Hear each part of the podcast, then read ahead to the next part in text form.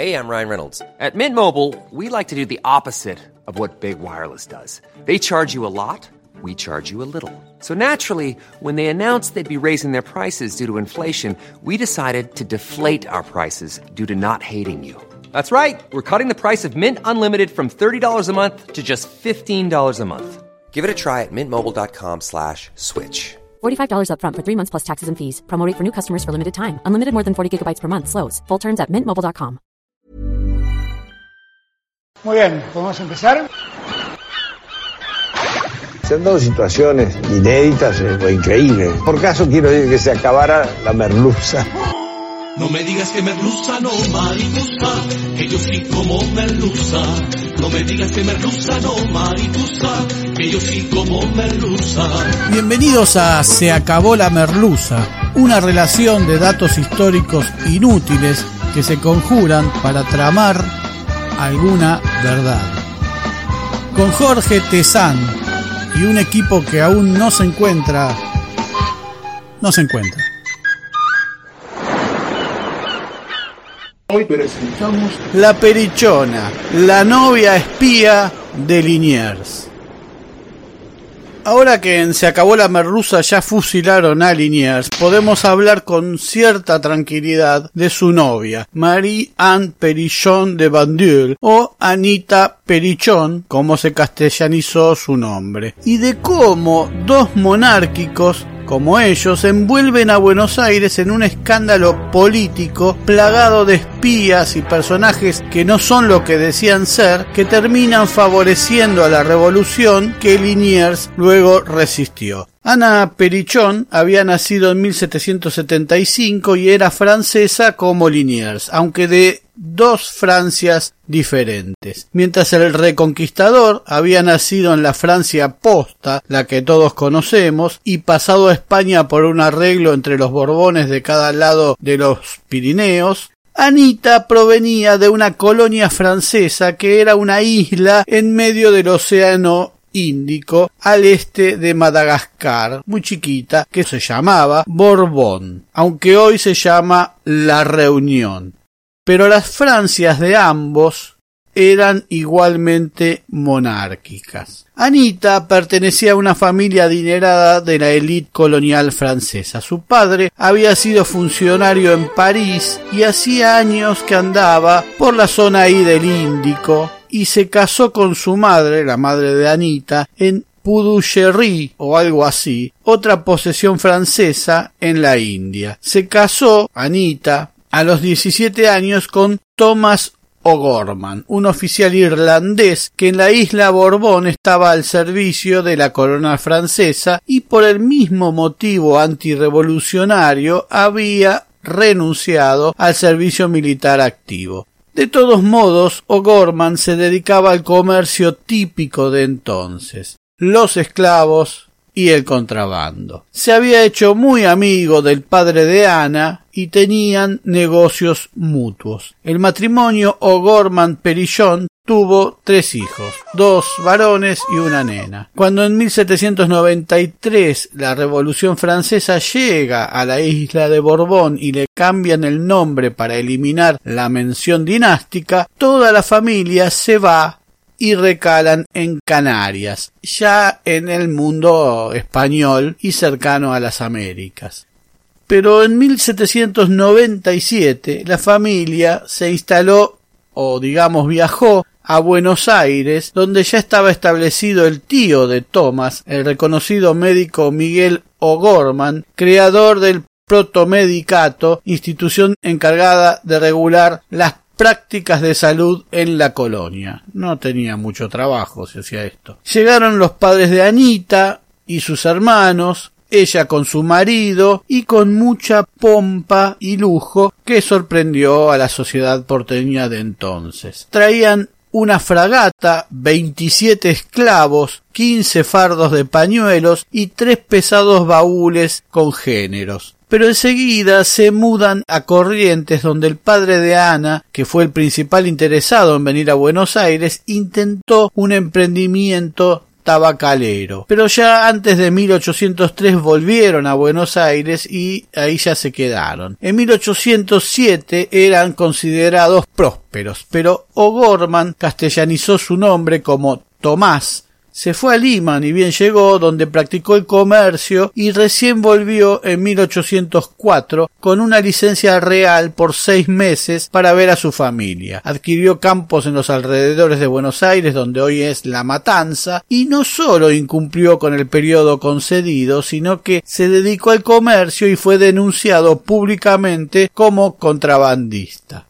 Al parecer, O'Gorman y Liniers inician una amistad que termina con la esposa de O'Gorman en su cama. Otra familia más que te cargaste por zorra. Una icardiada, como se dice hoy por ahí. Aunque al parecer Tomás O'Gorman y Ana Perillón ya estaban distanciados desde hace tiempo y de hecho casi ni se veían. Sin ánimo de ser peyorativos, diremos que Anita era de recorrer dormitorios de caballeros con bastante facilidad. Se dice que por ser espía británica, aunque hay quienes lamentan al servicio de otras coronas. También diremos que su figura fue romantizada por numerosas ficciones históricas que nunca dejan en claro qué es cierto y qué no, colocándola en roles que tienen más que ver con la época puntual en la que se escribe el libro. Hoy en día andamos por la reivindicación de género, pero el día de mañana sabemos todo puede cambiar.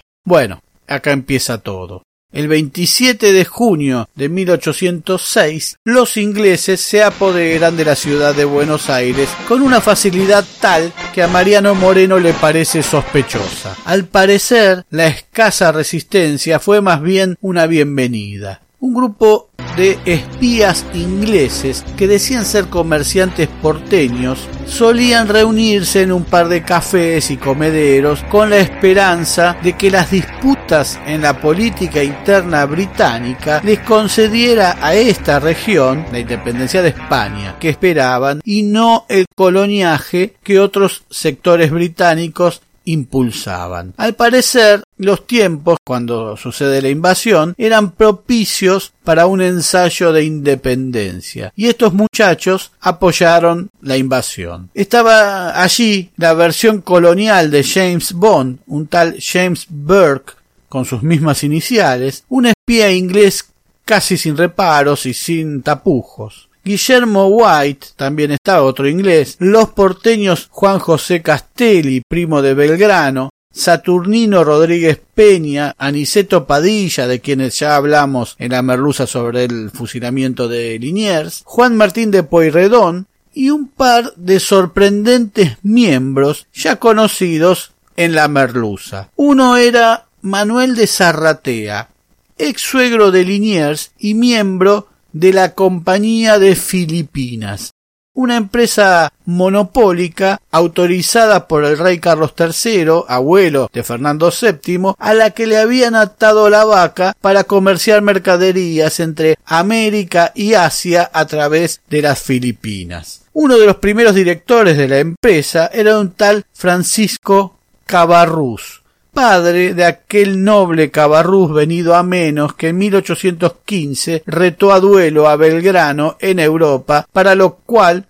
este Cabarrús contó con el padrinazgo y la provisión de las armas de parte de sí, Zarratea. Al entrar los ingleses a Buenos Aires, se apropian de unos 130 navíos que había en el puerto. Estos muchachos, los espías que se reunían, le dicen a los ingleses que la gente está un poco disconforme con la medida porque no podían usar los barcos para trabajar. Entonces deciden entregar el botín de la ciudad que se había llevado sobre monte y el dinero que tenía la compañía de Filipinas de Zarratea a cambio de los barcos y aclaran que lo hacen como si fuera una medida humanitaria para que el Estado corra con los gastos de la invasión y no a los laburantes. Es decir, a Sobremonte lo vendieron. Hay quienes dicen que frecuentaba estas reuniones un tal Santiago Liniers, que vio algo que no le gustó y terminó por cambiar de bando.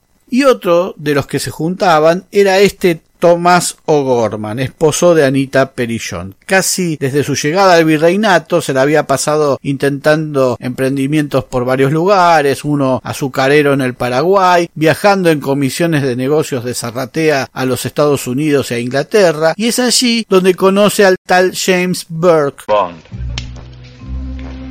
James Bond el espía al 007 de la colonia y le proporciona toda la información necesaria para que los ingleses pudieran invadir Buenos Aires mientras su matrimonio con Anita se derrumbaba. Pero sucedió que los criollos resistieron y vencieron al invasor. Ni bien ocurrió la reconquista, la cosa se le complicó a don Tomás, como a muchos. Fue encarcelado en Luján donde había un presidio. Tomás pasaba allí sus días mientras entre las de Anita se tramitaban acuerdos y libertades de algunos derrotados oficiales británicos. Al año siguiente, cuando regresaron los ingleses, O'Gorman creyó que su suerte había cambiado. Fue liberado, así que volvió a ofrecer sus servicios a la Gran Bretaña, pero cuando se recuperó otra vez Buenos Aires, no tuvo más remedio que saltar a cualquier barco y huir a Río de Janeiro, que es donde llegó.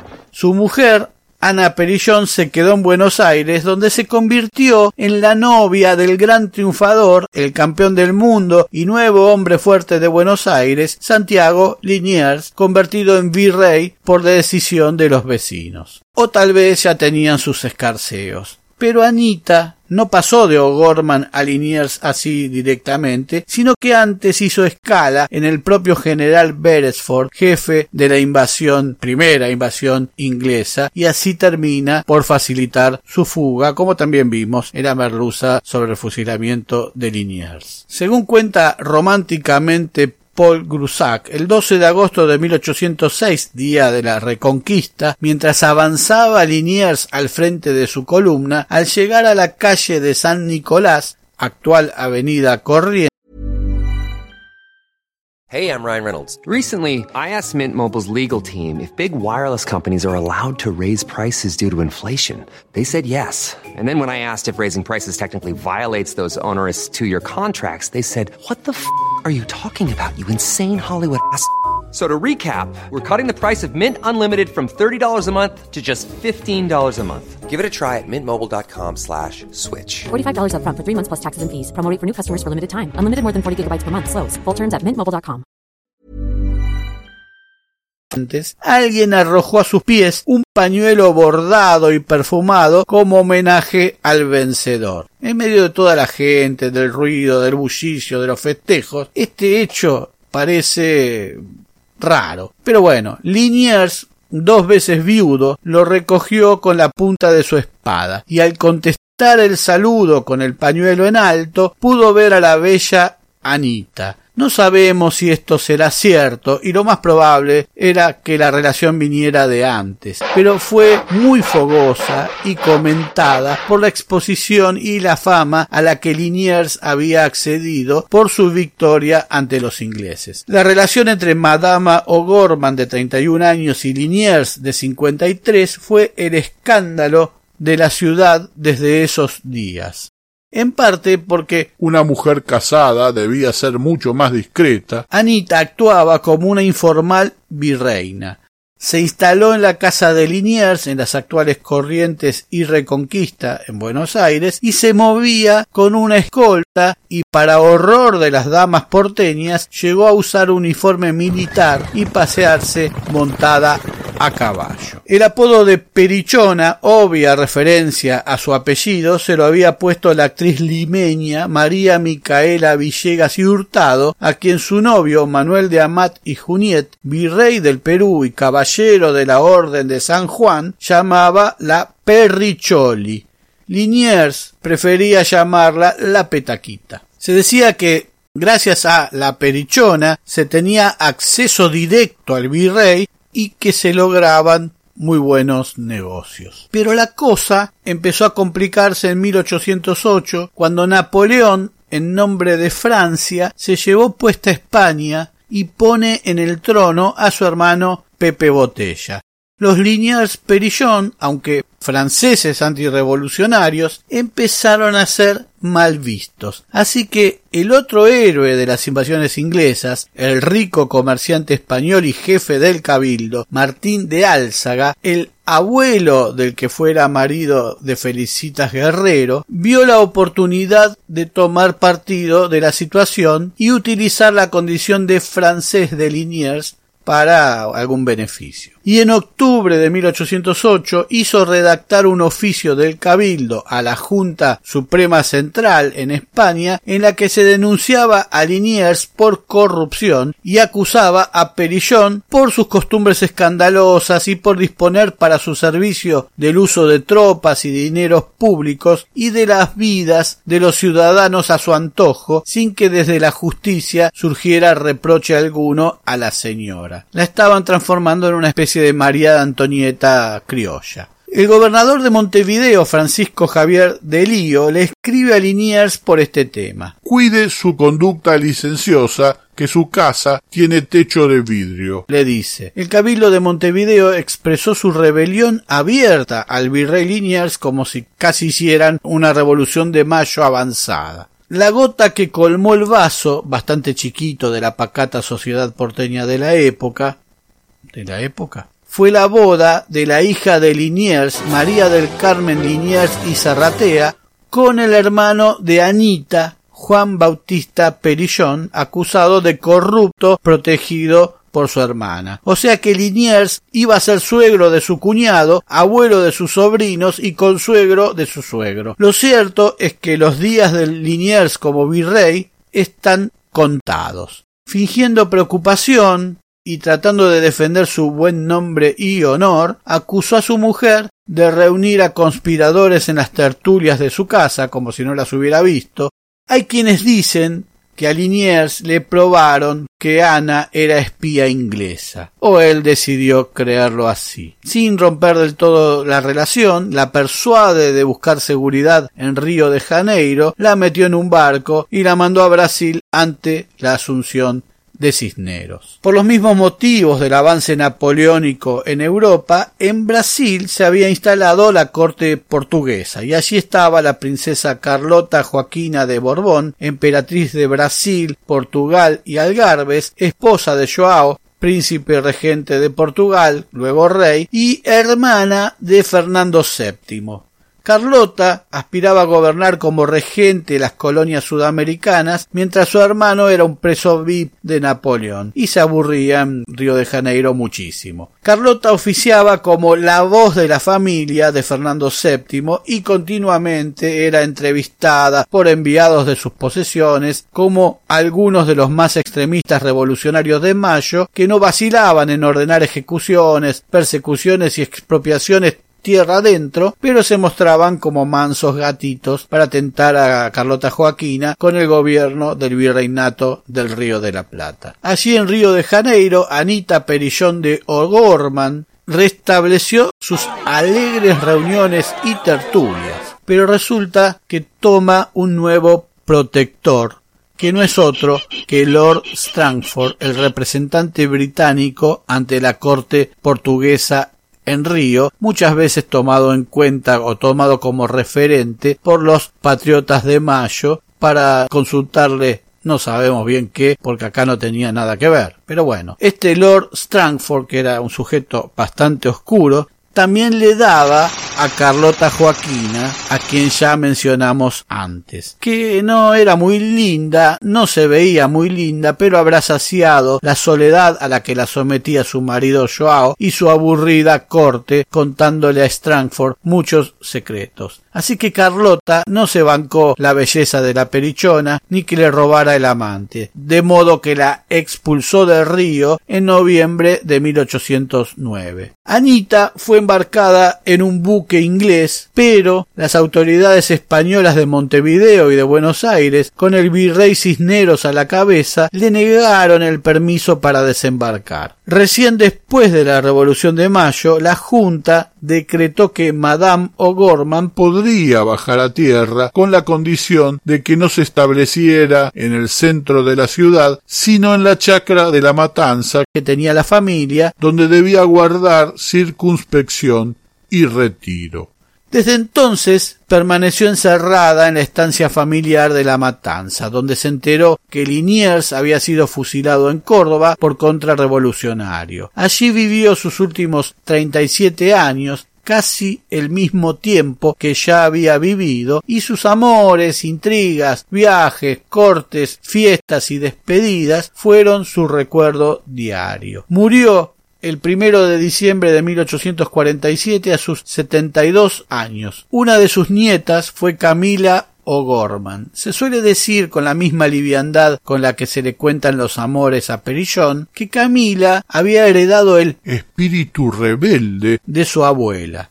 Nada que ver. Nada que ver una vida con la otra, la de una mujer que acompañó a algunos hombres importantes, una intrigante, acaso con fines ajenos al amor, con una chica que decide llevar a cabo ese amor a una costa de la propia vida. Precisamente en la película Camila de 1984, que cuenta los amores de Camila O'Gorman y el cura Ladislao Gutiérrez, la perichona es interpretada por una otoñal Mona Maris, quien en 1934 acompañara a Gardel en el clásico film Cuesta Abajo. Mona Maris tenía entonces 77 años y moriría siete años después. Pero al parecer los miles de soldados ingleses que nos han ido invadiendo en aquella ocasión no han tenido ninguna eficacia al lado de los muchos otros miles que sin uniforme y con la mejor cara de idiotas nos fueron entregando paulatinamente a otro imperio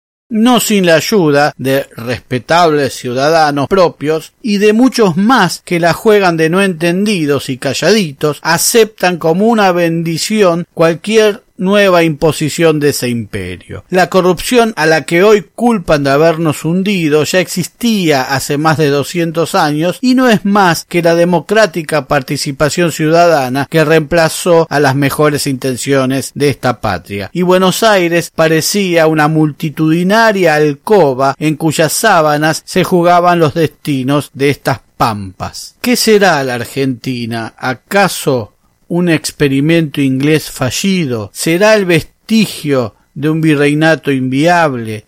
¿Qué será? ¿Una nave sin rumbo buscando una metrópoli que nos haga esclavos disfrazados de prósperos y modernos? ¿Qué será la Argentina más que una noche que nunca amanece? Se acabó la merluza. Oh, ¿qué será, qué será? Que andan suspirando por las alcobas, que andan susurrando en versos y trovas, que andan escondiendo bajo las ropas, que va encendiendo velas en callejones, que están hablando alto en los bodegones. Muy pronto nuevos capítulos de Se acabó la merluza. Se acabó la merluza es idea, redacción, recopilación y hace lo que puede Jorge Tezán. Muchas gracias.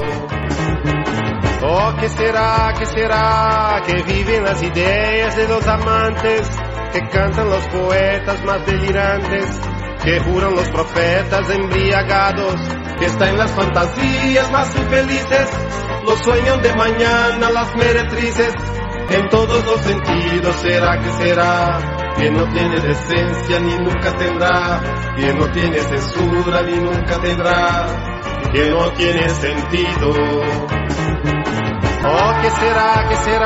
No olvides de seguirnos en las plataformas, poner like, suscribirte, campanita y todo lo que la red social admita.